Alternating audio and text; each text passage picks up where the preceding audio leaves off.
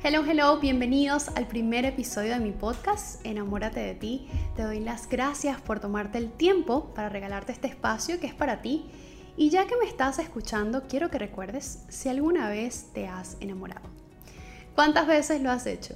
Yo creo que me he enamorado varias veces en mi vida y me gusta recordarlo siempre porque esos momentos, esos primeros días son mágicos. Te sientes en las nubes, uno se siente con esas maripositas revoloteando en el estómago. Yo quisiera detener el tiempo en esos primeros meses donde nos perfumamos, nos arreglamos, decimos que sí casi a todo, sin poner límites. Queremos complacer a la otra persona, aceptamos sus defectos, incluso llegamos al punto de minimizarlos. Y todo de esa persona nos parece casi, casi perfecto. Ahora, ¿Sería posible sentir todo eso hacia nosotros mismos todo el tiempo? Para mí la respuesta es un sí. La relación más importante que tendrás en tu vida es la relación contigo mismo. Y como cualquier otra relación, hay que cultivarla y cuidarla porque es una relación sagrada. Esto lo entendí hace un tiempo atrás, cuando decidí sentarme a escribir mi historia como si fuese un libro. Y encontré diversos momentos que marcaron un antes y un después en mí, algunos de forma consciente, otros no tanto. Y entonces decidí verlos como puntos de quiebre o quiebres emocionales. Esto los voy a mencionar brevemente a continuación porque siento que podemos profundizar con alguno de ellos en otros episodios. Por los momentos hay unos siete quiebres emocionales que recuerdo con mucha claridad y que hoy comprendo y que los he analizado. Entonces, vamos con el primero. El, primero es hace mucho tiempo cuando mi adolescencia tuve un montón de problemas con la dentadura, la ausencia de dientes y demás cosas que causaron miles de inseguridades. Con respecto a la comunicación, mi expresión facial, por supuesto la sonrisa, la expresión corporal, esta etapa siento que sin duda marcó muchísimo lo que es mi personalidad. Luego también el proceso de cómo llegué a seleccionar mi carrera y de esto me gustaría sin duda hablar en un episodio con mucho detalle porque pasé por muchas decisiones equivocadas para escoger mi profesión.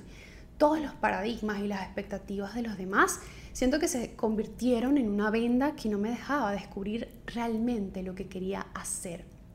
Y es por ello que en mis 25 años soy una feliz estudiante de psicología. El tema de la migración también me tocó mucho porque en una etapa importante tuve la oportunidad de irme a estudiar fuera, pero al mismo tiempo tuve que regresarme a mi país porque no podía seguir costeando los estudios. Fueron situaciones que se salieron completamente de mi control. Otro punto de quiebre fue sin duda la exposición como reina de belleza a un ambiente de críticas, opiniones y de estándares que debía seguir. Luego también tengo, eh, considero que es un punto de quiebre mi experiencia con las relaciones de pareja a distancia. Y un punto de quiebre que fue crucial fue eh, una cirugía estética fallida que me llevó a estar meses en depresión e incluso llegué a estar un año completo sin un seno. Uno de los momentos más recientes y, y creo que es el más importante es que reconocí que estaba viviendo un episodio de depresión y que necesitaba ayuda. Y te cuento todo esto porque comúnmente los momentos difíciles y retadores son los que más impactan y mientras escribía mi historia pensaba cómo puedo transformar todos estos momentos en algo poderoso para mi vida. Y evaluándolos a profundidad descubrí que en todos ellos hay una constante. Crecí, aprendí, evolucioné porque decidí elegirme. Decidí aceptarlos, comprenderlos y amarme con todos y cada uno de esos momentos difíciles. Hace un tiempo mi mamá me regaló el libro El poder está dentro de ti de Luis L. Hay y desde que empecé a disfrutar de esa lectura entendí que lo tomas o lo dejas, pero que todo es una decisión. El amor propio lo es. Y desde ese momento empecé a repetir la frase, el amor propio es una decisión que cambiará tu vida. Decidí emprender ese camino y esa búsqueda porque es el mejor regalo que puedes hacerte. Es el principio de una vida de evolución, de felicidad, de armonía, de prosperidad personal, emocional y profesional. Nuestra personalidad, lo que somos, nuestra autoestima, se ha forjado con los años, partiendo de las circunstancias de nuestra vida, de los mensajes que nos dicen y también los que no nos dicen, las creencias que hemos aprendido y heredado de nuestros padres, nuestra relación con ellos y con nuestra familia en general, experiencias de la adolescencia, el amor, el rechazo, los fracasos, también los éxitos, los miedos, las situaciones de nuestro entorno social, laboral, los paradigmas de la sociedad, los estándares de belleza y por supuesto las redes sociales también influyen. Y si nos descuidamos, estas pueden terminar manejando nuestra vida. Hay cientos de momentos que pueden poner a tambalear nuestra autoconfianza, nuestra valoración personal, que nos harán dudar solo si le damos paso, si les abrimos la puerta y los dejamos entrar sin ningún tipo de límite o filtro. Cuando haces conciencia de esto, te aseguro que todo cambia. Cuando dejas a un lado la emocionalidad y empiezas a ver la realidad, cuando tienes tus límites y tus filtros claros, tú decides qué te afecta y qué no. Eso es amor propio. Lo que sientes y lo que haces por ti. Y si es de tomar una decisión, y esa decisión está acompañada de acciones. Así que, ¿las tomas o las dejas? Hace un tiempo atrás no entendía de qué iban estas acciones. Debo admitir que por un tiempo pensé que solo eran rutinas de skincare, ejercicio, comida saludable. Y sí, eso forma parte del proceso. Pero también es enfrentar una situación dolorosa, elegir dejar ir a alguien o algo que te daña, que sientes que quieres seguir allí, pero en el fondo sabes que lo mejor es dejarlo ir. Establecer y reconocer los límites, pero también desarrollar la capacidad de expresarlos. Tomar decisiones difíciles cuando sabes que donde estás no eres feliz. Todo eso nos conlleva algo muy importante que es el autocuidado. Y nadie más puede hacer esto por ti, solo tú. Pero para ello debes conocer tus necesidades y tus límites. Es decir, debes conocerte. Ahora te pregunto, ¿sabes realmente quién eres? Cuando iniciamos una relación con alguien, lo primero que hacemos es encontrarnos y pues empezamos a conocernos y también es uno de los primeros pasos para enamorarte de ti. Si eres un desconocido para ti, ¿cómo te puedes ayudar? Esto puede sonar un poco obvio, pero en el día a día sé que no somos conscientes de ello. Porque para iniciar el encuentro contigo, te recomiendo que te hagas preguntas. Todas esas preguntas que le haces a otra persona cuando la conoces, háztelas. Habla contigo.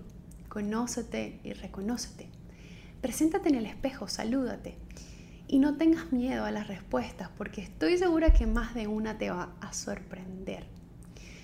Y en ese proceso de autoconocimiento yo descubrí muchas cosas, entre ellas que más de una vez me quedé esperando que alguien me dijera que estoy linda, cuando yo ni siquiera era capaz de decírmelo, porque no lo sentía. Y si no lo siento, ¿cómo esperar que otros te traten o te vean con amor si tú mismo no puedes hacerlo? ¿Qué mejor que tú? ¿Qué mejor relación que la tuya? Y esto me hace recordar unos años atrás, cuando comenzó mi etapa de independencia, porque empecé a vivir sola en otras ciudades lejos de mi casa. Y como yo no soy de quedarme quieta ni encerrada, me gusta mucho salir, explorar, tomar un café, comer algo rico. Casi nunca tenía a alguien cerca con quien hacerlo. Entonces, al principio, yo sentía que eso me ponía muy triste y me aferraba a la soledad como algo terrible. Hasta que un día dije, no más. ¿Por qué no salir sola? ¿Cuál es el problema? ¿Será que tengo miedo de mi propia compañía? Y empecé saliendo a caminar, luego compraba algo de comer, pero aún no me sentaba sola en los sitios. Hasta que comencé a disfrutar hacer cosas por mí, porque me hacían feliz. Llegué a ir al cine sola. Recuerdo que me compré un ticket para el estreno de una película que me moría por ver. Me sentaba en mi café favorito a comerme mi porción de torta de choco banana y acompañado de un rico café. Y así poco a poco fui descubriendo lo bonito que es cultivar esa relación personal, esa relación contigo. Lo más curioso es que cada vez que le decía a alguien que iba al cine, que iba de compras o a comer, sin compañía, me preguntaban que si estaba loca, me decían que si estaba loca y tampoco es ser asocial, pero saber elegir tu compañía. Y luego de que aprendes a valorar y disfrutar y a querer esos momentos de soledad, cuando logras eso, te conviertes en una persona más selectiva con tus relaciones interpersonales. Empiezas a crear tus filtros y eso es amor por ti.